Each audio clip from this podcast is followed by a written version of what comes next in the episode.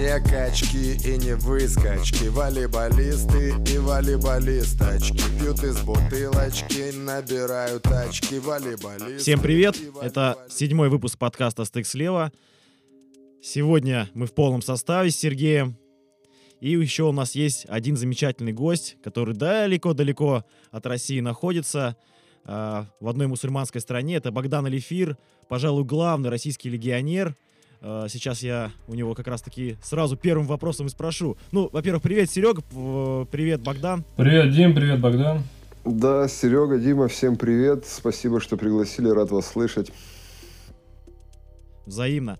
Э, Богдан, сразу сходу, ты знаешь человека, который россиянина, волейболиста, который за свою карьеру сыграл в большем количестве стран, в большем количестве чемпионатов? Ну, я думаю, что, наверное, все-таки нет. Последний, как я вот сейчас начал подсчитывать, это уже десятый сезон за границей. И большинство клубов были разные. Все-таки, наверное, если это можно назвать рекордом, ну, наверное, все-таки этот рекорд пока я удерживаю.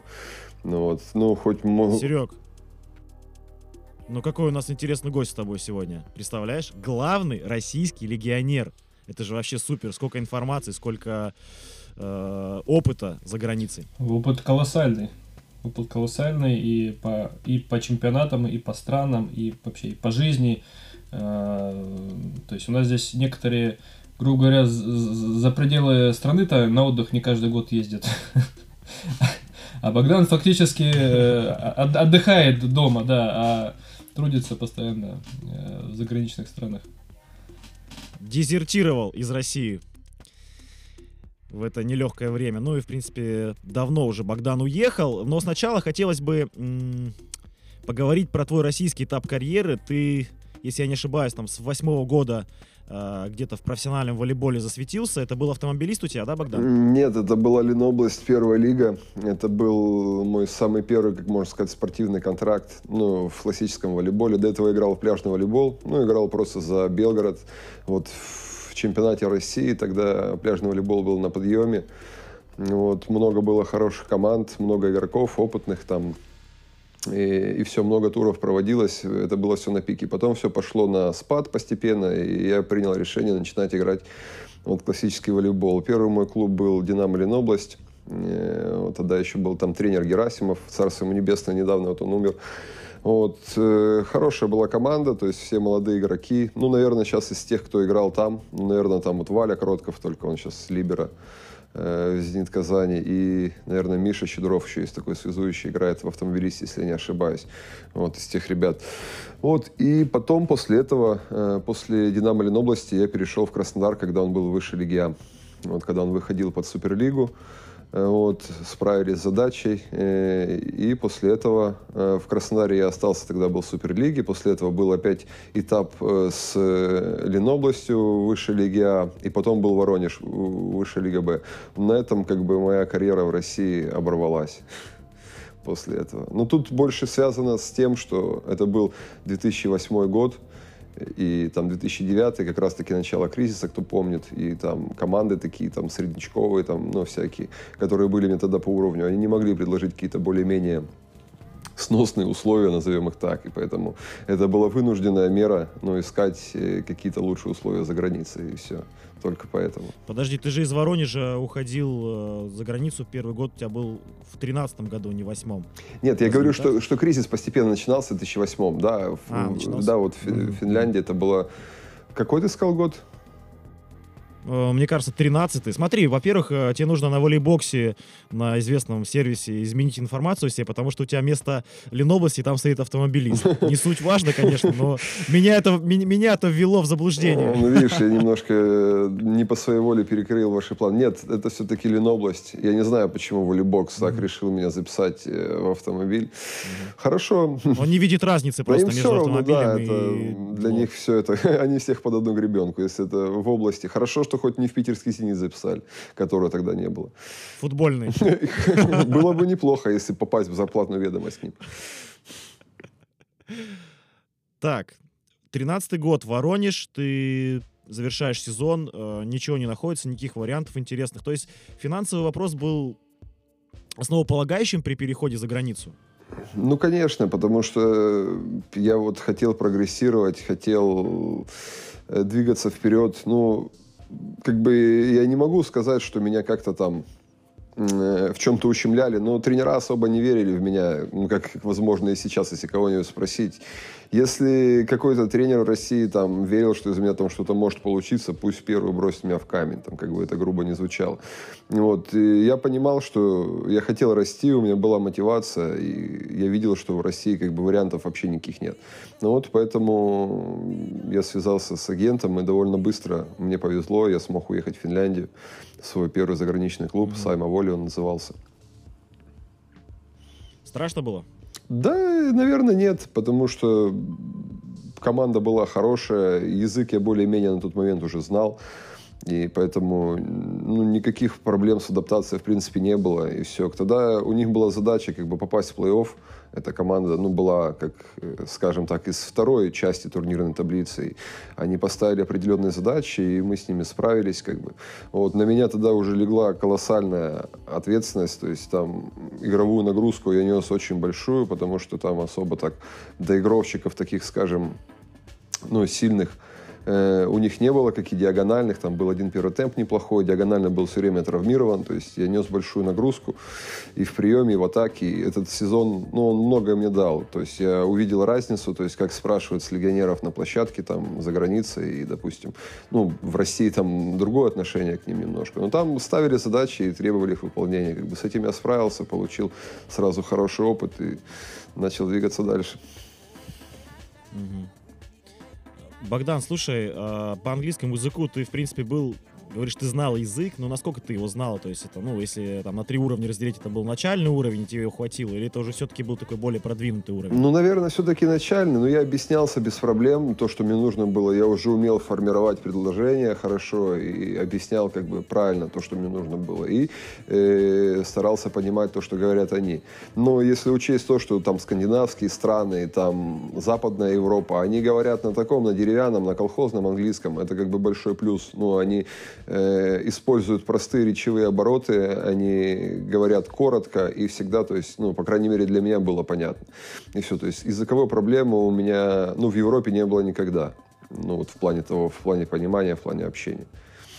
Ну, а так, в принципе, если по степени важности знания языка, куда можно поставить? Но в том плане, что не заморачиваться особо, чуть-чуть знаешь и хорошо можно ехать, или все-таки вот с высоты уже пройден, прожитых лет, э, да, за границей, э, ты понимаешь, что все-таки чем лучше знаешь, тем у тебя там больше шансов как-то интегрироваться, адаптироваться лучше в команде. Конечно, чем лучше ты знаешь, э, это поможет тебе больше, потому что все-таки вопросы бытовые э, в плане там и с руководством порешать, и обсудить какие-то важные дела, и когда тебя что-то не устраивает, так там все время дергать агента, там, объясни то, объясни это, а зачастую, ну, ну это как бы, если твой агент еще говорит по-английски, может перевести. Ну вот, я знаю просто много прецедентов, когда ребята там не могли даже и там иногда и отстоять свои права, там, и можно, можно и тренера там, если он там как-нибудь на тебя начинает там накатывать, там, поправить, ну, в плане таком. А с другой стороны, еще, когда ты ничего не знаешь, э, ты говоришь don't understand, и все, короче, не слушаешь никого. Может быть, в этом тоже есть определенный плюс. Нет, конечно, если там, если у тебя есть семья, и нужно обсуждать важные вопросы, там, какой-нибудь садик для сына, там, или медицинскую помощь, там, для кого-нибудь, там, для жены, к примеру, или что-нибудь еще, там, прививки какие-то, то обязательно хорошо бы знать, потому что, ну, это важно все-таки. Ну, а так, я думаю, что все, все ребята, которые там поехали играть, они мало-помалу-то улучшают свой уровень, как ни крути. Какая самая сложная была ситуация, ну, связанная с, э, с заграничной карьерой да, твоей? А может быть, с, с выбором клуба непростая, либо где-то обмануть пытались, э, еще что-то. С тренером какие-то нелады. Ну, вот с тренером не лады, это такая, это довольно бытовая и частая ситуация, допустим, вот когда когда я был в Дубае, там тренер был, ну, он, как оказалось потом, он действительно, он, он больной человек. Ну, и в плане назвать его больным, это будет неуважение ко всем больным людям. Он, действительно, у него какие-то были э, заболевания, он принимал медицинскую помощь в плане, там, ну, таблетки какие-то для, это, для успокоения и все. Ну, то есть там был один сплошной стресс, я тренировался утром один с ним, и вот он просто начинал Э, с 10 часов орать, и до 12 он орал, не прекращаясь. Его аж трясло, у него надувались вены там. Ну, то есть в таком, как бы, я не знаю, как его зовут? Это кому-то... Горан Ильич. Его зовут. Это самый реально страшный тренер в моей карьере. Ну, в плане того, что он, мне казалось, что он может лопнуть даже. так его аж трясло. Он, он в перерывах между этими криками э, выпивал таблеточки и пытался как-то успокоиться. И он рассказывал. Ну, как потом я узнал уже после, это его нормальное состояние. И он там рассказывал, какой он там серьезный там тренер им он там и с Гаичем, и в женской сборной, и в мужской сборной. Но потом я начал узнавать там у своих сербских товарищей, они сказали, да ты что, какой, какой сборной, о чем ты говоришь? Он вообще типа, он от волейбола далек, просто там как-то один раз устроился в арабский клуб, и он там периодически всплывает ну, как кое-что в проруби там в определенных командах, но ненадолго, то есть его потом быстро убрали, и все. Но такого, ну, реально я как бы, я не видел просто, чтобы человек просто орал на пустом месте, сам себя доводил, я как бы слушал это, но мысленно крутил ему у виска, вот. ну, потом, конечно, уже через, когда я понял, что он больной, и он меня подзадолбал, я его начал всячески доводить.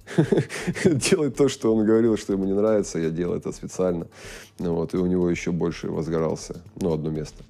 Ага. Ну, то есть проблема, она как бы не решилась сама собой, то есть он, его не убрали, тебе пришлось до конца сезона терпеть? Ну, нет, там я перешел в другую команду, проблема решилась. Я играл, э, я играл в этом, когда я был в Дубае, я, я играл за Аль-Наср клуб, называлась команда. Мы выиграли кубок и начали хорошо играть, но вот эти вот все э, проблемы именно с тренером, ну, не, не находили мы какого-то общего решения, и там появился момент, чтобы перейти в другой клуб, в Баньяс, вот, в котором я заканчивал сезон, и как бы я туда перешел, и потом, ну, то есть, э, забегая вперед за Аль-Насер, мы выиграли Эмир Кап, ну, довольно престижный кубок для Эмиратов, и Э, хорошо играли, как бы, но они вот решили, что если это, если тренера как бы не устраивает, то нужно поменять легионера. На тот момент это был один легионер, то есть это сейчас у них два, а тогда был один, то есть очень большая нагрузка ложилась. Вот, и я перешел в Баньяс и начал играть за Баньяс, и в итоге мы с восьмого места, мы по итогу заняли третье потом. Это был, ну, это был просто колоссальный результат для них, это прорыв. Вот мы выдали там какую-то сумасшедшую серию, то есть я был максимально заряжен, максимально мотивирован на результат. Вот, когда это, мы играли против моей бывшей команды, я просто там какую-то там сумасшедшую игру выдал, у меня там даже есть где-то видео, я не помню, там сколько очков я забил, вот, ну просто их уничтожил, там 3-0. Тренер злился твой бывший? я дергал сетку, это я, ну, особо, я особо как бы веду себя спокойно, ну, никогда там, если меня не трогают, я никогда там, ну, не показучу. Ну, в этой игре, как бы, я дергал сетку, э, ругался на него и на русском, и на английском, и на сербском, и говорил ему, ну, что посмотри сюда, как это, ну, нельзя, наверное, нельзя выражаться грубо в вашем подкасте, не хочу вам, тем более сейчас еще и на мат вроде как какие-то э, запретные ограничения в интернете я не вникал, но слышал, что краем ухом, поэтому не буду вас подставлять или себя да, на штраф. запикаем, не переживай, ну, ты матери сколько хочешь. Ну, в итоге дергал сетку и говорил, смотри сюда, сын собаки, и все, говорю, ты поедешь домой. Вот. Ну и как бы все-таки произошло э, через, по-моему, через один тур убрали. Но по итогу эта команда, которая мы с ними выиграли и мир кап, как бы хороший кубок закончила на шестом месте с новым легионером, а мы заняли третий. Ну вот. И был, даже был вариант, э, мы играли полуфинальную серию, сложно был финал даже и занять, может быть, первое, второе, попасть в финал там конечно, немножко нам не повезло, не смогли мы команды давить, но вот, но все равно был хороший, хороший результат, хороший сезон. Вот, я остался доволен. Я потом еще остался играть э, Рамадан Кап. Это такие вот коммерческие соревнования, коммерческие турниры после, после сезона. Это когда ты играешь ночью. Вот, и там хорошие спонсоры, как бы есть деньги. Это интересно. Слушай, а ты в Баньясе, получается, играл как раз с Барановым, да? Сергеем? Э, нет, нет, э, мы с ним играли, я, э, я его подтянул именно на вот эти ночные игры на Рамадан а. Кап, когда это... В Баньясе там был один легионер, я был один легионер. В чемпионате во всем на тот сезон только один легионер, поэтому там было очень сложно. Если мягко сказать, там вся нагрузка, там, неважно, с передней ты, с задней линии, вся нагрузка ложится основная на, на легионеров, и все. А плюс еще в том, а по поводу Рамадан Кап, э, Богдан, уточни, это одна игра ночью или ты прям всю ночь рубишься? Не, прям одна игра ночью и все. То есть они ж, э, они соблюдают пост, но это как священный месяц для них. Они э, не кушают, не пьют и только молятся вот до, до восхода солнца, когда, до захода солнца, вернее. И когда солнце заходит, они быстренько принимают, принимают на грудь, э, кушают, э, выпивают, и потом начинается активная жизнь для них и все. И они празднуют, они веселятся. И вот проводят такие вот, как игры. Э, там примечательно то, что многие игры, не все, но многие, они проходили как бы из трех партий, нужно было выиграть только две. Вот, игры начинались в час, в два ночи, в три. Вот, и потом мы... Обалдеть. Специфичный опыт, конечно. Да, и, ну, это плюс хорошо. Я считаю, 21 день я играл. Ну, то есть за каждую игру как платили отдельно, а семья в этот момент отдыхала. Ну, в том же Дубае мы отдыхали, а играли там в разных городах, ездили. Семья оставалась э, в Дубае, а мы как бы ездили, играли. Только режим немножко разный был, да? Ты ночью играл, они спали, потом ты, ночь, ты днем спал, они, они там э, купались. Да, да, Дима, мне кажется, что я вообще, честно говоря, не спал в тот момент. Я вот это, мы заканчивали, там бывало в 3, в 4, а то и позже, потом вот это мы кушали, приезжали, Э, утром я немного там пытался поспать, и потом шел уже там на море, или там куда-то вел сына в аквапарк, или там, ну, с женой, э, или еще куда-то мы ходили. Ну вот, а потом я уже ехал, снова играл. То есть я в каком-то таком режиме находился, не отдыха, а, ну, и как бы чувствовал себя хорошо, то, что, может, хорошая погода, хорошая еда, mm-hmm. Вот, Хорошие весело, деньги. поэтому хорошие деньги, они всегда помогают. Так, если колено болит, знаешь, взял, так пач, пачечку приложил туда. Но сколько лучше, за игру чем... там платили? Расскажи, за игру сколько платили? Ну, по-разному. Ну, скажем так, от 400 долларов и выше. Вот. Угу. Ну, Ну, и как бы- подряд нон-стоп 21 день, ну, то есть прилично там котлета-то была по окончанию Ну, да, недель. и некоторые из зависимости еще от э, того, как, э, э, ну, там, когда ближе к финалам или какая-то ответственная игра, плюс еще всякие бонусы. Ну, то есть, ну, э, если учесть то, что это как бы после сезона, и это особо не напрягает, и больше как в удовольствие, да, ну, для меня это неплохие деньги, неплохой заработок, как организовать, считай, бесплатный отдых для своей семьи. Там большой плюс, считаю. Слушай, раз за деньги начали, э, если к Финляндии вернуться, в тринадцатом году начинающий российский легионер, тебе там, ну, условно, там 23 примерно года, сколько он мог тогда получать в Европе в свой первый год за границей? Примерно Ну, помнишь? э, э, Да, я примерно помню. Я помню, что я подсчитывал, когда я приехал в Дубай, э, я получал в месяц примерно, примерно как э, в сезон там. Почти что такая была сумма. Сезон где? Сезон, ну, э, один сезон в Финляндии или почти что А. один месяц в Дубае. Такая А. вот разница. Я Ну, спрогрессировал в контракте. Ну, то есть там в Финляндии совсем небольшие деньги были, да? Ну, то есть э, тысяча, Да, две ну евро. как, как ну, бы там. не, ну там было две, по-моему, что-то под три, две где-то, две, я не знаю, две 400 или две 300, мне кажется, вот так. Ага, ага. Такая вот что-то сумма у меня крутится. Ну и плюс там еще был, э, там еще был большой, большой плюс в том, что кормили. Ну вот, там организовывали обед и иногда даже ужины там, то есть э, в том плане, что обед был как, ну, по типу шведского стола, они любят эти, они буфеты называют, и хорошие. В Финляндии очень хорошая, качественная еда, мне очень нравилась, и молочные продукты, и мясо там, ну, то есть, э, когда ты хотя бы один раз в день еще можешь плотно заправиться, это плюс хорошая экономия для бюджета, и все. Финляндия мне нравилась, я, ну, в плане, в плане жизни, как бы там, скучаю за их менталитетом, мне нравятся финны, в принципе, они немножко похожи на нас, наверное, возможно, из всех таких э, не славян, они, наверное, больше всех на нас похожи. Единственная разница, они вообще не умеют пить, у них нету культуры питья, она полностью отсутствует напрочь. У них поэтому там алкоголь там под контролем и все. Ты поэтому там не остался э, в Финляндии и поехал в Казахстан на следующий год? Из-за культуры питья? Э, э, Да нет, Дима, на самом деле я уже больше восьми лет не пил вообще никакого алкоголя. Ну вот, я с этой темой пока завязал. Ну, не знаю, пока или навсегда, но даже не тянет. Поэтому э, для меня как бы это не составляет ну, никакой проблемы. То есть то, что они пьют, не пьют. Ну, вот. В Казахстан я поехал э, по глупости, можно сказать. И это...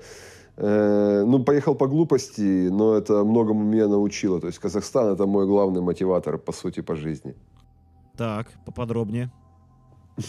Ну, просто, ну, реально, вот если, я не знаю, если может что-то хуже произойти, э, да, но мне кажется, оно уже все произошло в Казахстане. Такого набора, то есть идиотизма и каких-то там бытовых проблем, и там игровых проблем, волейбольных, с руководством, там, в жизни, с деньгами, там, совсем э, такого букета разного, э, разноцветного и дурно пахнущего я даже не могу себе представить. И вот после сезона Казахстана я себе сказал, что я буду вообще делать все, я буду тренироваться по максимуму, вообще вот использовать вообще все доступные способы, но только чтобы никогда не вернуться в Казахстан. это, это вот даже у нас есть То такая такая шутка. отправная мы- точка, да, мотивашка. Можно сказать, Мотивашка, да. Мы даже если вот с ребятами тренируемся в Белгороде, и у меня там есть определенная, там, назовем это так, круг по интересам. Вот мы с ними там тренируемся вместе в межсезонье. И у нас есть даже такая шутка, что если так будешь выполнять упражнения, если так будешь тренироваться, поедешь в Казахстан.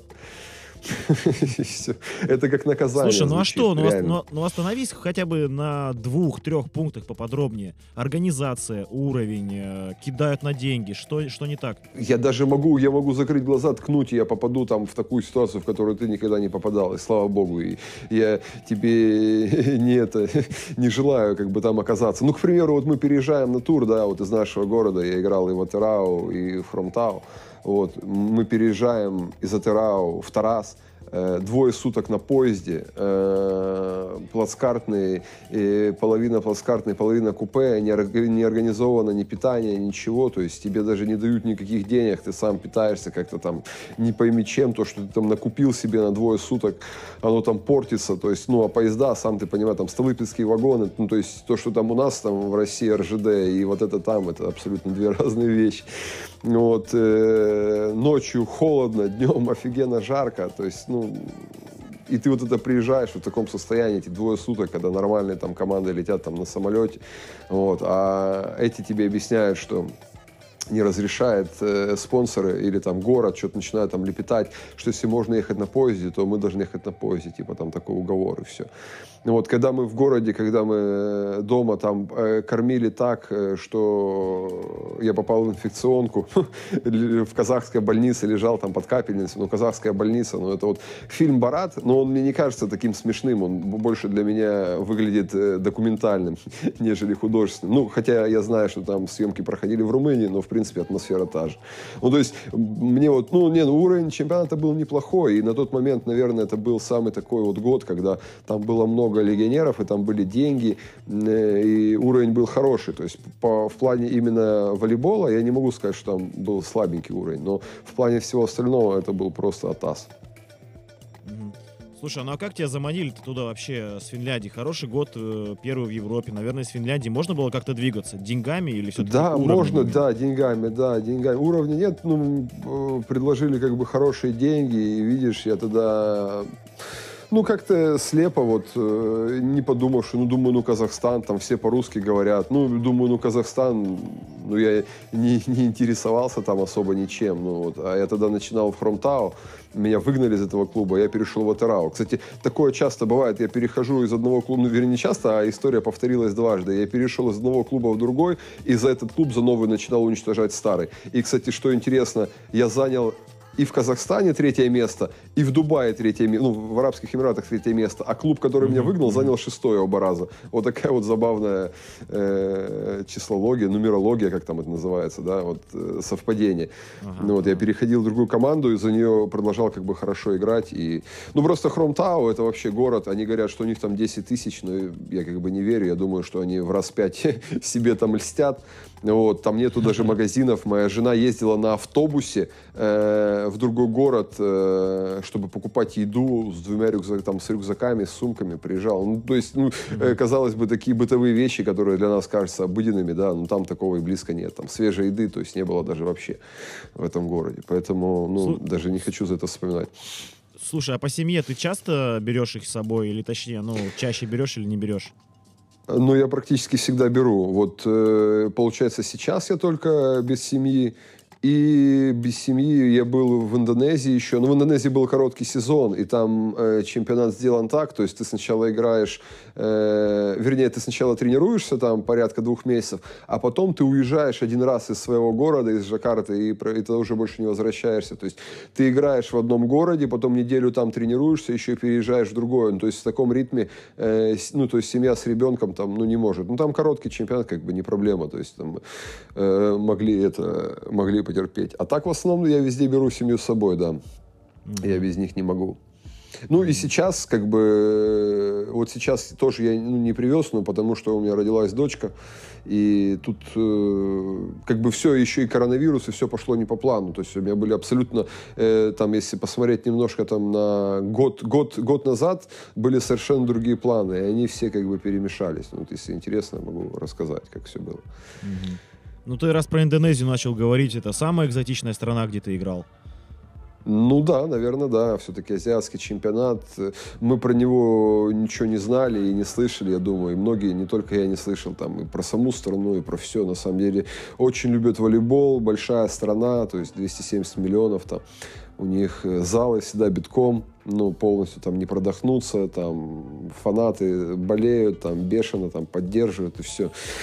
Вот, хотят прогрессировать, нравится им волейбол. Она вообще любит игровой спорт. И футбол, и баскетбол, и все, все игровые виды спорта. Они очень любят, им это нравится тема. Они подтягивают сейчас игроков, ну, и волейбол, и баскетбол. Ну, вот, хороших, и контракты у них хорошие, и все. То есть там, ну, там интересно. Я, э, к слову-то, сейчас, ну, если э, я должен был играть там, ну, если, если бы не пандемия. Вообще, Э, я подписался с ними, вот с этой командой, в которой я уже был, я подписался с ними в июне, так как подумал, что это будет самый лучший вариант, потому что у меня была беременная жена, мы ждали ребенка, и я должен был ей помогать. И уехать в декабре туда, это было как ну, идеальное решение. И поэтому я подписал с ними. Э, мне нравится этот клуб, там очень, очень высокая организация, то есть э, высокого уровня организация и хорошие деньги, то есть и меня там знают, любят, ждут, то есть и провести там сезон было самое правильное решение, ну, как мы подумали. Вот. Но из-за пандемии они там не справляются. Очень высокая плотность населения, медицина, mm-hmm. скажем так, не очень хорошая, и они не справляются с пандемией, и они э, убрали, то есть э, все, все мероприятия, все э, виды спорта не могут проводить чемпионаты, то есть абсолютно у них там запрет, и они в декабре отменили чемпионат и начали его переносить, переносить. Ну, то есть нет, они они сказали, что в декабре не будет чемпионата, а еще в октябре. И поэтому я здесь сейчас, поэтому я в Катаре. Мне пришлось экстренно что-то искать и перемещаться. Слушай, а по, вот по поводу Индонезии, ты сказал, что твой клуб из Джакарты, и начинаешь ты сезон в своем клубе, тренируешься, да, какое-то время, потом э, с разъездами. Блин, Джакарта, это же вообще муравейник, да, это же огромный город. Да. Как, как тебе там жилось это... в плане быта? Что у тебя был за район?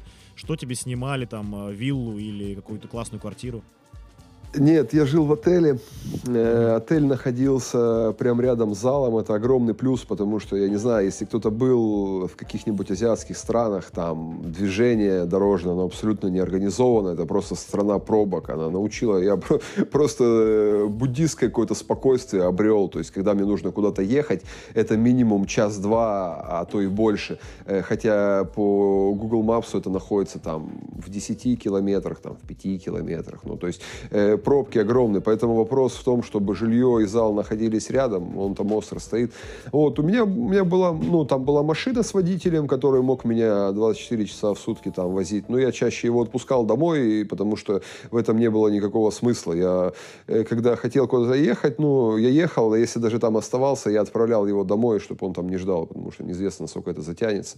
Ну, вот, и хороший, хороший был отель, там, ну, кормили, там было это как все включено, но если мне там какая-то еда не нравилась, они вплоть до того, что я мог заказывать себе любую европейскую еду и, э, то есть, кушать ее, потому что еда все-таки специфическая, очень острая. Я как бы люблю острое, но то, что едят индонезы, ну, там, оно непосильно для простому смертному э, русскому человеку, то есть, и все. Там организация была хорошая, Ну, вплоть до того, что там, когда ты там перелеты у вас, тебе всегда организуют место там, ну, либо там первый класс, там, или там просто какие-нибудь э, места улучшенные, там, с местом для ног.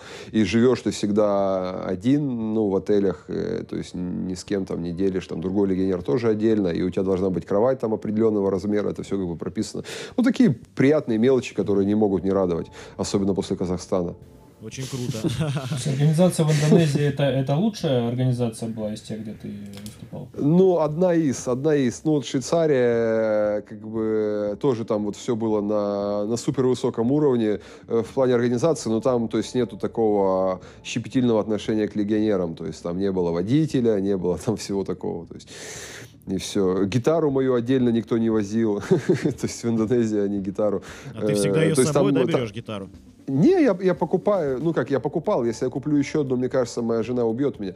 Э, Там э, а, в Индонезии ты свой багаж отправляешь отдельно, ты путешествуешь просто с рюкзаком, и его перевозят просто из отеля в отель. Э, Как я понял, ездит какой-то то ли специальный автобус, то ли что-то там, ну как-то они, короче, транспортируют. То есть тебе даже в плане, даже такой мелочи, что не нужно за своим багажом, ну то есть следить или думать, ты, ты просто идешь с рюкзаком, и все.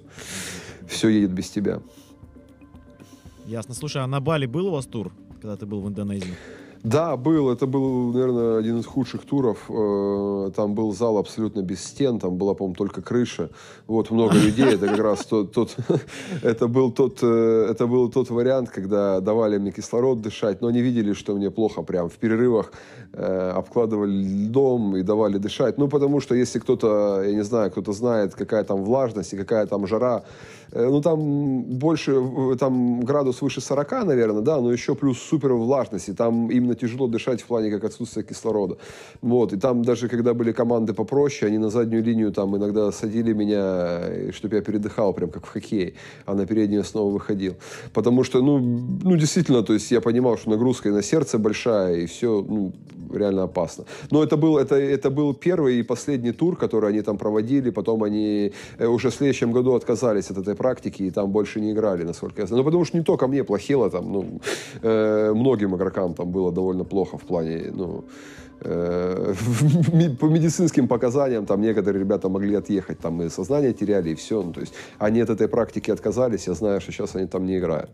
Ну, то есть тебе там на Бали остаться точно не хотелось, да? Мне просто был такой вопрос, но я так понимаю, раз тебе кислород давали, навряд ли ты хотел Да нет, ну, нет, ну, крутой остров, э, ничего не могу сказать. Одно из лучших мест, там, на котором я бывал в плане атмосферы. Там вот вообще вся, как бы вся Индонезия это мусульмане, а вот именно вот эти а, островные, маленькие вот эти острова, как Бали и остальные, они, э, они там индуисты, и у них там как бы своя атмосфера, там везде вот эти вот их идолы, эти боги индуистические, и древние храмы, и вот эти, э, э, там есть город обезьян, и везде джунгли, ну, то есть там очень много мест, там водопадов всяких, океан, серфинг, ну, то есть для отдыха это место превосходное, то есть тому, кому нравится такой вот человой отдых, кто любит полежать с кокосом, ну, это то место именно, на которое нужно ехать, я считаю. Мне очень понравилось в плане этого. Ну, а оставаться там играть, конечно, конечно, нет. Джефф Мензел – это э, доигровщик американский, который играл после меня. Э, Он э, просто, когда началась пандемия, он даже не стал улетать в Америку, а просто жил э, на Бали и просто лентяйничал, э, лежал на пляже и даже не смог никуда уехать. Он целый год даже не играл и не пытался. Вот сейчас только уехал во вторую лигу в Польшу, потому что так ему понравилось это место. Он прям вообще кайфовал. Надеюсь, что меня также не затянет туда, что я так не разменюсь. Ну, не самое плохое место для карантина, на самом деле. Нет, кажется, не Бали. самое, не самое плохое место, я согласен.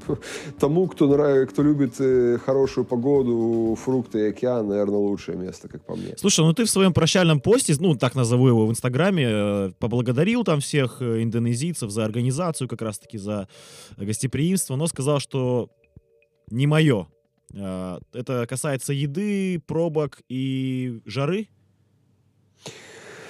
Ну, наверное, да. Как бы э, сейчас э, всегда, когда ты уезжаешь, какие-то моменты могут там оказывать э, негативное влияние на тебя, и, возможно, ты не можешь трезво оценивать ситуацию. Но большое видится на расстоянии. Сейчас по происшествию, допустим, там сколько прошло, три года, наверное, я понимаю, что плюсов больше все-таки, чем минусов. И туда как бы можно вернуться, если обстоятельства, допустим, сложатся определенным образом. Туда есть смысл возвращаться, и, э, и, возможно, я там тоже еще побываю, если Бог даст. И все. Но так, да, конечно, пробки. Ну, еда, еду, видишь, европейскую мне организовывали, не проблема. Но вот уровень чемпионата, конечно, хотелось бы выше. Там нельзя играть долго. Это такое, это точечное решение, которое можно воспользоваться, поехать получить хороший опыт, то есть хорошую нагрузку, э, заработать немножко деньжат и хорошо провести время. Но э, в плане того, как э, постоянно, постоянно там играть, я думаю, что это негативно скажется на уровень в целом. Ну, на, на мой уровень, к примеру. Я говорю сейчас про себя. Ясно. По Индонезии самая экзотичная страна для тебя в, этой, э, в твоей карьере спортивной. Самая дорогая Швейцария? Да, самая дорогая это Швейцария, бесспорно. Даже э, я играл в Швейцарии два раза. Это в одной и той же команде, Амрисвиль.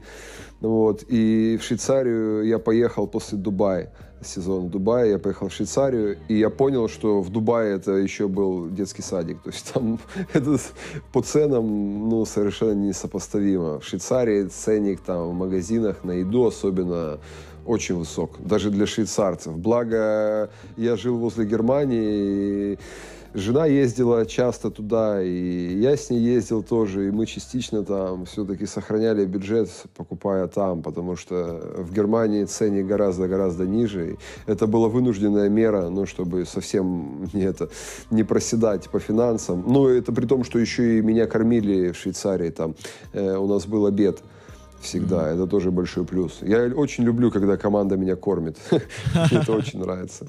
Прям когда утром хорошенько так потренировался, сразу быстренько покушал и пошел отдыхать спокойно, и все. Вот. И жене легче, то есть больше времени может там сыну уделять или каким-то домашним делам, или себе, и, и, и мне тоже легче. Вот. Когда клуб мне предоставляет обед, я сразу за. Это плюс mm-hmm. в копилку. Mm-hmm. Э, я думаю, что учтут президенты и спортивные директора этот момент. Э, смотри, а ты вот вообще какую-то индексацию, скажем так, своего контракта проводишь, исходя из страны, ну, то есть ты едешь во Францию или там Швейцарию или в Казахстан, ты понимаешь, что тебе нужно плюс там 15%, к примеру, в той же Швейцарии, э, ну, такие мысли у тебя есть наверняка уже, когда ты на опыте сейчас заключаешь какие-то контракты. Да, да, конечно есть, конечно есть. Но сейчас, видишь, э, я примерно могу прикинуть, сколько я буду иметь, как, ну, нет-то, да, выражаясь mm-hmm. финансовым языком, mm-hmm. по, по выходу. Ну, то есть я понимаю, что если это будет Швейцария, Швейцария, и там есть обеды и нет обедов, то разница там будет измеряться тысячами, ну, тысячами франков по итогу, потому что, допустим, э, вот там вот, где, где нас кормили, обед э, порядка стоит, ну, 45-50 франков, как я понимаю. Ну, франк, он эквивалентен доллару, наверное, ну, вот на сегодняшний день. То есть, э, вот если бы я питался, я бы вот столько бы тратил. Ну и, ну, конечно, если покупать еду самому, это было бы немного дешевле, но все равно затратно. И то есть я могу уже прикидывать, что если, к примеру, ехать там на 10 рублей э, в Швейцарию без, э, без обедов или на 9 рублей с обедами, я поеду на 9 рублей с обедами, потому что э, по итогу это будет выгоднее, и по итогу я буду иметь больше на выходе. И все. И также, ну вот с разными странами, если, допустим, во Франции там все-таки ценник э, на продукты немножко пониже, ну, то есть там можно без проблем справиться и без обеда, и все. Но, допустим, в Швейцарии, да, обязательно должно быть ну, там, и в других странах. Видишь, в Индонезии вообще прекрасно, там завтрак, обед и ужин, с этим вообще не паришься. Но и... Правда, еда допустим, не подходит, а, Фра... а так нормально, да? Ну да, еда, еда не подходит, а питаешься. Черт пойми чем там этого накидают. Чили, чили с чили просто смешивают тебе разное. Там чили фаршированное чили, и кушай, наслаждайся. И все, манго закусили. Чили фаршированное уже... мясо, да, чили фаршированное рыбой. Варенье из чили. Ну, типа того, они, ну там реально с чили это какой-то культ. Они прям любят там прям экстремально острое. Но я, я все равно адаптировался, я приучился. Сейчас я ем острое, то есть я везде сейчас теперь, теперь заказываю. Оно негативно, наверное, на меня повлияло. Я везде скупаю эти э, разные чили, и сухие, и жидкие, и соусы. И я их не чувствую. Вот сейчас вот здесь, когда вот кушаю, я хожу и в Инду, мне нравится индийская кухня. Я вот хожу туда, я их не чувствую после Индонезии. У меня реально резистивность какая-то выработалась на, на, на остроту. Ну вот сейчас, чтобы меня удивить острой едой, надо постараться, и все. Там всякие... В интернете только когда экзотические перцы себе заказываю, какие-нибудь там супер острые, я как бы чувствую остроту, а так нет. То есть Индонезия меня закалила в этом плане. Слушай, а ты в Швейцарии открыл себе счет в банке какой-нибудь или там... Э, ты знаешь, что там? У меня, был, у меня был счет в банке, я его открыл, ну, естественно, я его закрыл. В Швейцарии, э, вот э, это по Сергеиной теме, он знает это по-любому, там же отрицательная ставка там абсолютно нет никакого смысла, то есть держать, ну, швейцар, нет, есть смысл, если ты беглый какой-нибудь ельцинский олигарх, в этом есть смысл держать швейцарское, ну, То есть там только на убыль банке. деньги а так, идут, но не растут, да? Только на убыль, только на убыль, да, если ты не закрыл свой счет, не дай бог, тебе накапывают проценты на всю жизнь, там были прецеденты, и э, как бы я, я знаю, нет, ну, если в плане банков у меня э, во Франции открыт, в России, э, в Дубае, ну и сейчас, в данный момент, э, здесь, э, в Катаре, в Дохе, но я, наверное, закрою его, когда буду уезжать. И все. В какой есть, валюте денежки хранишь? По Серегиной теме? Да, в разных. По Серегиной, по Серегиной теме э, ну, в долларах, в евро и в рублях. Но очень удачно, очень, очень, очень удачно вот последние сезоны, предпоследние, в евро, короче, почему-то меня дернуло, и евро так скакануло по отношению к рублю очень прилично, поэтому в этом я немножко выиграл. Серега меня консультирует, я ему задаю э, интересные вопросы, получаю, вернее, не интересные, скорее глупые вопросы, получаю умные ответы. Вот. Все-таки финансовая грамотность, ну, ликбез проводит мне хороший, спасибо ему за это. Ну, у тебя Здорово. вопросы всегда по, по, по делу, поэтому ты насчет глупых вопросов, э, скажем так, э, Борщиш, борщиш, нет. Ну, спасибо, спасибо. Всегда в тему и интересно, и я, видишь, В какой валюте хранить э, деньги? Ну, я еще, ну, у меня помимо валюты есть инвестиции, и это оружие, патроны тоже, и еда долго портится. То есть даже если самый плохой сценарий, как бы я себя частично обезопасил. Ну вот, нет, в плане, в плане инвестиций, вот э, Сергей много информации интересной как бы выдает, и все. Вот я сейчас поставил себе цель ну, постоянно инвестировать в разные инструменты. И, э, стараюсь это делать регулярно. Но сейчас, э, к сожалению, вот э, с мая или нет, с апреля прошлого вот года по, по ноябрь э, я остановил, ну, я перестал инвестировать, потому что был коронавирус, и вообще не пойми, что было, то есть э, работы не было. Э, и дочка родилась у нас, и сложно, ну, не сложная ситуация, просто непонятная была, и все. Но сейчас приехал, вот когда сюда, начал получать деньги, эту привычку вернул, и вот сейчас продолжаю это делать. Потому что ну, непонятно, когда пенсия моя наступит, может быть, она уже наступила, вот мы вчера э, за, закончили чемпионат, и, может быть, я уже не найду себе никогда команду, а может и через 10 лет. Но хотелось бы как-то хоть частично, не полностью обезопасить себя, но хоть частично как-то помочь себе в будущем. Ну вот, поэтому это и, и подожди, начал... Подожди. Ну... подожди, у тебя еще 8 стран, давай хотя бы 10 добей, чтобы было кругленькое. Вот, потом уже можешь там потихоньку задумываться. Ну, я понял, что ты шутишь, Хорошо, конечно. хорошо. Нет, так я, я шучу, но в каждой шутке, ты сам знаешь, есть конечно. доля правды. Какая-нибудь нелепая травма, там, какой-нибудь сейчас толстый араб залетит под меня на тренировке, у меня оторвется нога, и все закончится. Это нельзя исключать, как бы. Подожди, так ты что, получается, закончил, что ли, там уже? Или у вас еще что-то будет? Да, нет, ну я чемпионат закончил. Вчера вот была последняя игра наша, и все. Будет еще два кубка. Mm-hmm. На один мы не попадаем, потому что разыгрывают только четыре лучших команды. Mm-hmm. Вот, а на один, э, ну, наверное, мы попадаем. Mm-hmm. Ну, то есть, по сути, у меня, как я понимаю, еще один кубок остался, и все. Тут довольно короткий они сделали ну, не короткий, скажем так, сжатый чемпионат из-за коронавируса. Ну, как бы для меня с одной стороны, и плюс, потому что все игры прошли штатно, не было ни задержек, ни отмен, ну, то есть ничего, мы все играли в одном зале, э, играли по две игры в неделю, ну, довольно плотный график как бы для, для европейского даже чемпионата, то есть там такое не принято. Вот, и разыграли они без плей-оффа, а просто кто больше всех наиграл, тот и победил, и все. Вот Полис стал первым, mm-hmm. вот, Лех Спиридонов и э, Рома Данилов Захли стали вторым, а третьим, как я понимаю, наверное, стал а, Аля Раби, если я ничего не путаю. Подожди, а вот, а первое место, э, кто там легионер в первой команде? Там этот э, Виено, вот этот... Э, а, Оливер. Из, э, э, Оливер, да-да-да, вот этот диагональный. Пермский. А второй леги... Назовем его ну, так. Да, назовем его так, но видишь, как бы не, не везде. То есть есть э, определенный такой, скажем, тип игроков, которые могут заиграть только в определенных командах. И вот этот игрок как раз-таки, мне кажется, попадает в этот разряд. А второй там э, хороший, хороший бразильский игрок, я не помню его имени, но он хорошо играет. Ну, вот. Ну, у них очень сильная команда в плане дисциплины и в плане местных игроков. То есть все такие дикие чемпионаты, как там э, азиатские или арабские, они очень сильно зависят от местных игроков. Потому что легионеры это хорошо, но там, по сути, их даже ты там три легионера, там еще связующий с паспортом, серб, насколько я помню. Вот, это, и у них натурализованных, то есть много игроков. Вот, Полис, да, в этом году занял первое место, как бы молодцы, совершенно по делу. Никаких проблем. То есть, ну, на второе место, можно сказать, выстрелил Аляхли. Вот, со Спиридоном Данилом как бы никто не думал, ну, там, по началу сезона, что они хорошо сыграют. Ну, вот, но они хорошо провели, выиграли важные игры и вот заняли по делу как бы второе место. Тоже Ясно. хороший результат для Слушай, них. Слушай, ты мне рассказывал уже как-то, что ну, попал в такую не самую сильную команду, так получилось. Больше хотелось вот про общий уровень катарского чемпионата. Если даже вот его сравнить с другим э, чемпионатом, с чемпионатом э, Эмиратов, Объединенных Арабских Эмиратов, э, проведи параллели, чтобы мы понимали. Ну, я тебе говорю совершенно точно, и я думаю, мою точку зрения разделяют большинство игроков, которые играют здесь. Среди арабских, азиатских чемпионатов Катар это номер один по уровню. Потому что, во-первых, у них здесь э, три легионера, можно сказать, как бы два обычных и один натурализованный. Это просто человек, которому дали как бы разрешение. Там, ну, типа, это не паспорт, но это как разрешение на проживание. То есть, по факту их три. Ну, то есть, чем больше легионеров в лиге, тем лига сильнее, это понятно.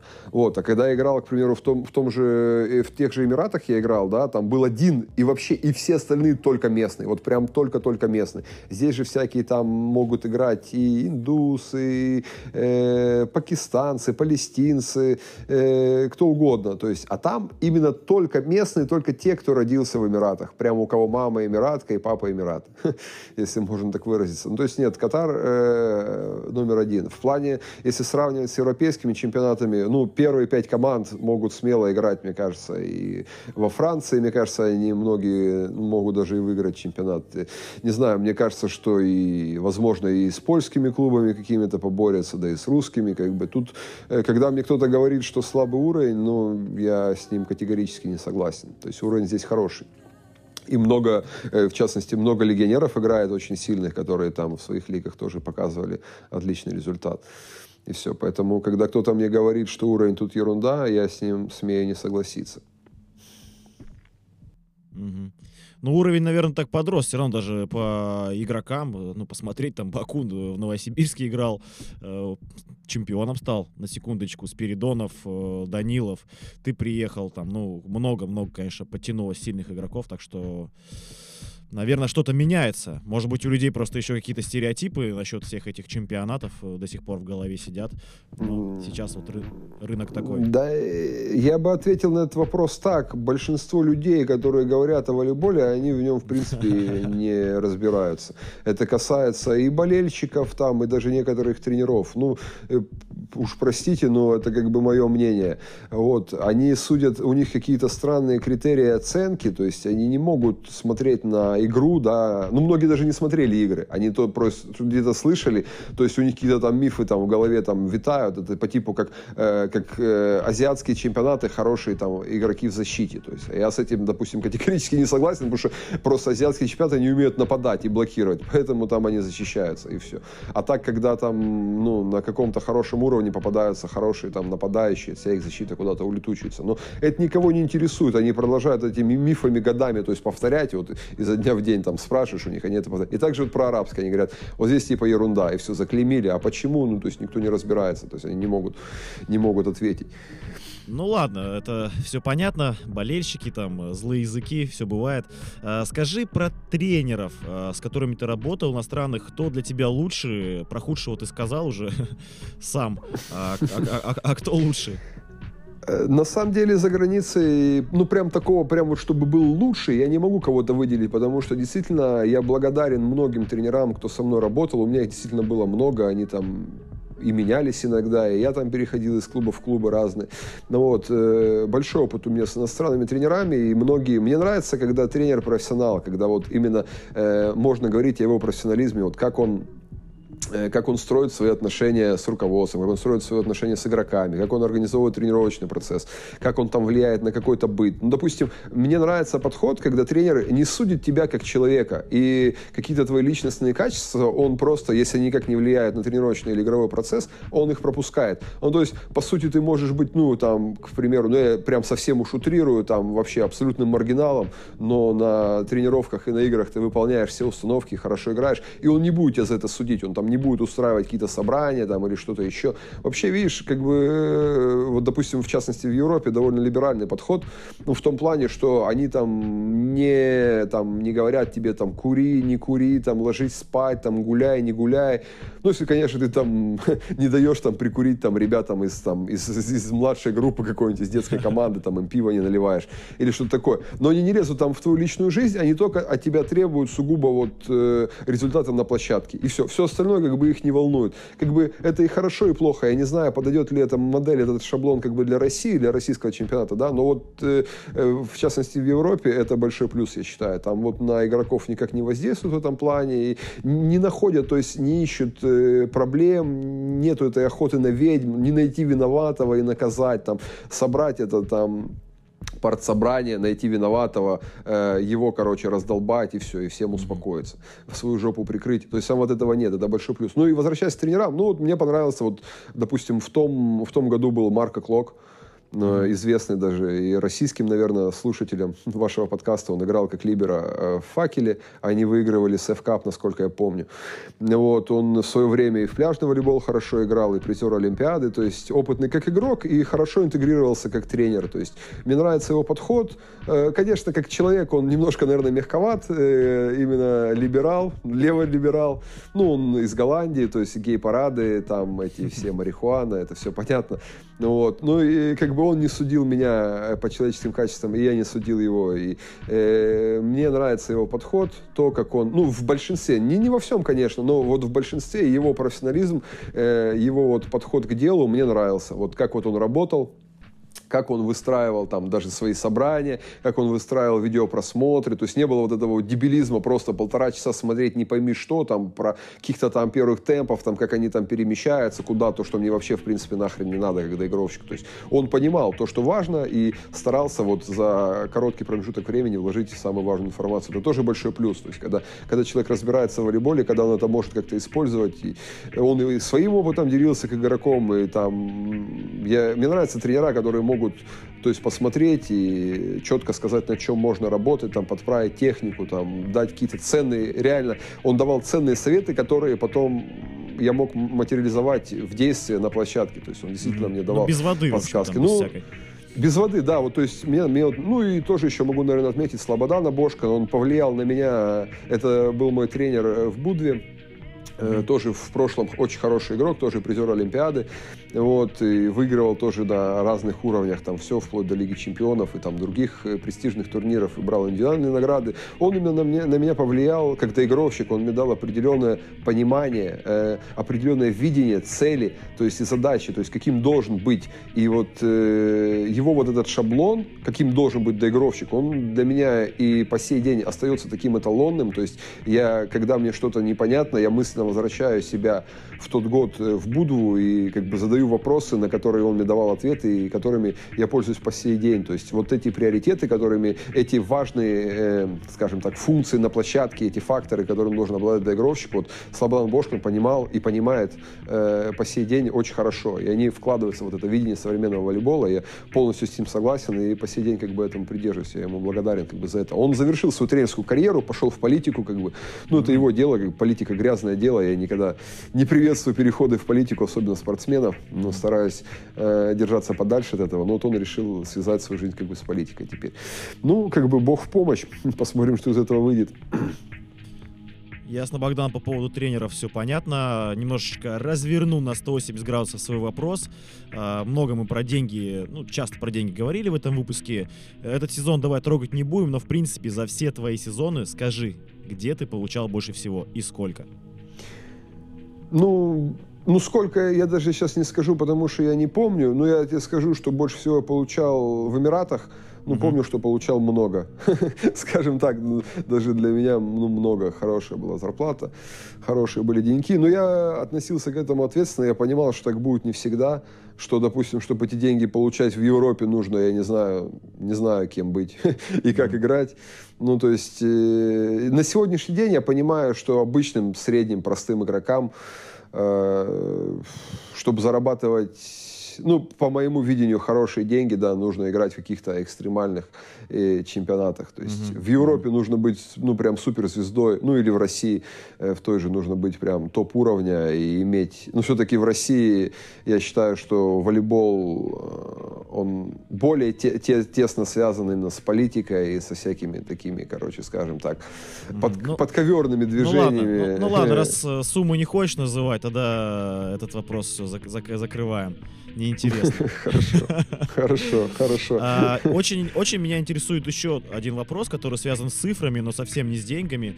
А, у тебя практически 50 тысяч подписчиков в Инстаграме. Это примерно столько же, там, сколько у Полетаева, и гораздо больше, чем у Клюки, Будько и Михайлова.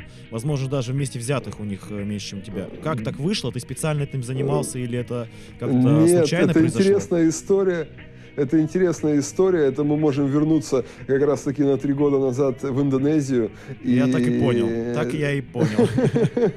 Да, видишь, ты, ты все понимаешь. Они очень активны в социальных сетях, и э, Инстаграм это ну, для них соцсеть номер один. И в стране, то есть 270 э, миллионов, и там иметь по полмиллиона подписчиков э, у всяких игроков, которые даже не выходят из квадрата, а только могут хлопать в ладоши мне, это норма. То есть, и когда я приехал туда, туда у меня было там порядка, наверное, 5 тысяч, и только за первый месяц, когда я начал играть, на меня подписалось только 25 тысяч индонезов. И потом по мере, там, по мере продвижения ближе туда к финалам люди подписывались, подписывались, э, и все. И э, плюс в том, что там показывают по двум каналам спортивным всегда транслируют матчи, и, то есть, ну, много внимания, то есть, приковано к волейболу, и набрать подписчиков там значительно легче, чем даже условному, я не знаю, Будько или Полетаеву, которые там превосходные волейболисты, играют в хороших командах, но в России волейбол не так интересен. Ну, можно сказать, вообще не особо интересен, к сожалению, э, в плане медийности. И, э, набрать каких-то подписчиков, ну, то есть, довольно-таки сложно. Ну, у меня я не знаю сколько, 90, наверное, 5-97% подписчиков это иностранцы. Mm-hmm. Ну вот, и э, очень маленький процент э, русскоязычных. Ну, Поэтому, когда там начинают не, не спрашивать за рекламу... Пока.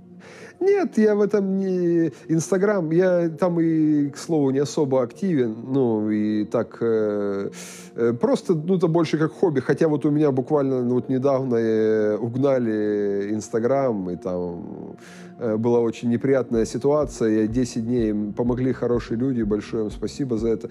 10 э, дней я был без Инстаграма и как-то даже грустил поначалу, а потом уже где-то через неделю уже как-то и даже подуспокоился, и все, сейчас мне, слава богу, вернули. Я этому рад, но захожу туда даже значительно реже. То есть, ну, тоже является, как для меня, таким просто как средством получения дополнительной информации. Я там смотрю всякие там и волейбольные темы, и в частности я много через Инстаграм общаюсь и с э, с руководством там разных клубов я помогаю там устроиться некоторым там игрокам, и, то есть еще в таком плане он важен как бы для меня mm-hmm. и все, но не более. То есть я не могу сказать, что какой-то заядлый инстаграмер, инстаблогер или что-то еще. Ясно. Индонезийцы, короче, привели тебе большую часть своих подписчиков.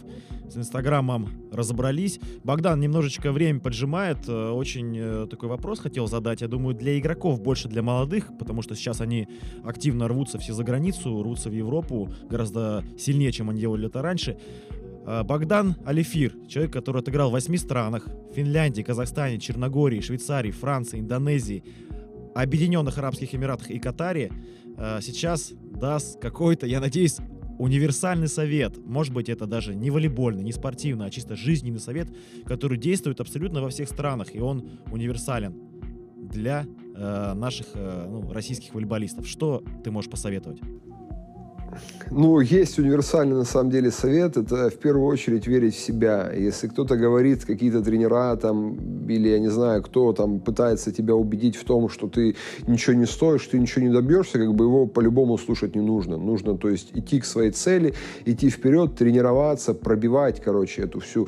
Все, что все эти проблемы, которые навалились, и сложности, можно преодолеть. И э, самое главное, не опускать руки и пытаться двигаться даже, насколько бы это медленно медленно не происходило, все равно нужно пытаться прогрессировать, потому что волейбол и волейбольная карьера, я считаю, что это все-таки марафон, а не спринт. И даже если кто-то тебя обгоняет, э, ну, будем говорить метафорически, да, если ты будешь стараться, пытаться двигаться быстрее, чем он на данный момент, ты когда-то его догонишь и перегонишь. И, э, то есть, если, допустим, ну, отвечая, если отвечая на твой вопрос именно буквально, ну, то, чтобы уехать за границу, э, если они хотят поехать за границу, все-таки нужно иметь какой-то хоть небольшой опыт игры все-таки в России, чтобы было что предложить э, там менеджерам, условно, клубов, э, руководству или тренерам, потому что, ну, никто так сейчас пальцем в небо не будет брать. Сейчас э, ситуация сильно поменялась, и это экономически невыгодно брать там каких-то молодых игроков, которые, по сути, играли или не играли, заиграют, не заиграют, непонятно. Лучше взять какого-то своего там мертвеца, условно, который хуже в два раза. Ну пусть он там сам барахтается и что там может будет. И все. То есть нужно, все, кто хотят уехать ну, за границу, желательно что-то показать на каком-то даже на уровне, даже пусть, я не знаю, там молодежная лига или там высшая лига Б, высшая лига А. Э, ну вот, и вот показать, вот я вот, допустим, был лучше вот здесь, и вот э, так вот, ну, говорить со стороны сильно, я вот был лучше вот здесь, вот я вот таких-то, таких-то элементов силен, вот могу вас усилить, вот. И объяснить руководству, объяснить тренерам, что это им нужно, что им это выгодно, и тогда как бы шансы увеличиваются, и все. Поэтому я знаю, я помогаю многим молодым игрокам, и не молодым тоже, то есть, ну, у меня по загранице как бы сейчас есть большой опыт, там много связей, я примерно владею ситуацией, ситуация. И я знаю, что сейчас устроиться очень сложно. Буду говорить, про, про, ну, буду говорить правдиво, очень сложно. И все. Поэтому, если кто-то думает ехать за границу, но у него есть возможность играть в России, лучше все-таки играть. Потому что играть это вообще это первостепенно, самое важное. То есть нельзя ни в коем случае простаивать. Если там думаешь, ну сейчас я постою, а потом там когда-то заиграю, это плохой вариант. Лучше играть даже где-то, может быть, чуть похуже команде, но играть, но не простаивать ни в коем случае. Потому что потом после простоя очень тяжело будет. Богдан, о чем мечтаешь сейчас? Тебе 30 лет, да? Поиграл во многих странах, пожил во многих странах, чемпионатах, мир посмотрел себя, как говорится, показал. Э, какие, какие у тебя мысли вообще, какие мечты там? Спортивные, неспортивные? Как сейчас ты вот ну, на свою жизнь дальше смотришь? Смотри, Сергей, конечно, спортивные мечты, я верю в себя, я знаю, что если мне там подвернется когда-нибудь возможность проявить себя в хорошем чемпионате, я приложу все усилия и постараюсь. Конечно, есть нереализованные амбиции, хотелось бы играть в лучших местах, но я принимаю и это то, что имею, как бы с благодарностью, и Э, понимаю, что проблема во мне. Если бы я, допустим, был бы там круче других, по-любому бы я где-то круче бы еще играл. Значит, еще недостаточно, значит, надо работать больше. Как бы есть время, есть как бы, ну, слава богу, есть здоровье. Сейчас вот проходил медицинское обследование. Здесь э, хорошая медицина в Катаре, там спортивный госпиталь большой, все легионеры проходят там осмотр. Вот, вообще полный полностью всего. Они посмотрели меня, они сказали, ну, я не знаю, можно ли эти слова воспринимать всерьез. Они сказали, что они не верят, что человек типа в 30 лет может быть настолько здоров. И все, то есть, э, если мне там, э, ну, они говорят, что вообще нет никаких даже, слава богу, предпосылок, там, травм, даже каких-то малейших. Просто они говорят, таких здоровых людей не видели никогда в плане плане травм. Вот, поэтому есть э, задел прочности, но хочу улучшать свою игру, свои показатели вот, на площадке, и чтобы, если подвернется хороший момент, я попаду в сильную команду, где можно будет реализовать на все 100, вот, хотелось бы выиграть что-то существенное, какое-нибудь, ну, поиграть в хорошем чемпионате, проявить себя, вот, ну, тем более то, что я верю в себя, и мои близкие верят в меня тоже, вот, надеюсь, что мне удастся. А так по жизни, как бы, о многом не прошу, пусть близкие будут рядом. Ну, и мне как бы многого для счастья не надо, по сути. Я как бы считаю себя таким простым в этом плане, я получаю удовольствие от малого, то есть мне там много не надо для этого. По сути, я и так уже счастлив, и каких-то таких прям грандиозных планов у меня на жизнь нет. Э, обеспечить более-менее как бы свою семью, ну, я уже ее обеспечил частично, вот. Ну, еще, может быть, пару детей, если заставлю жену, было бы здорово. Сейчас пока сын и дочь, вот, дочка только родилась, посмотрим дальше, еще время есть, это, попробую ее раскрутить на эти все дела. Ну, чтобы э, чтоб разрастался семья, чтобы креп рот, вот, это такое, наверное, самое, самое основное для меня. Это вот, ну, в плане, в плане жизненных, в плане бытовых. А в плане спортивных хотелось бы прогрессировать, хотелось бы играть лучше, свой индивидуальный скилл поднимать, э, улучшать. Ну, конечно, если бы улучшались контракты, тоже было бы неплохо, был бы рад.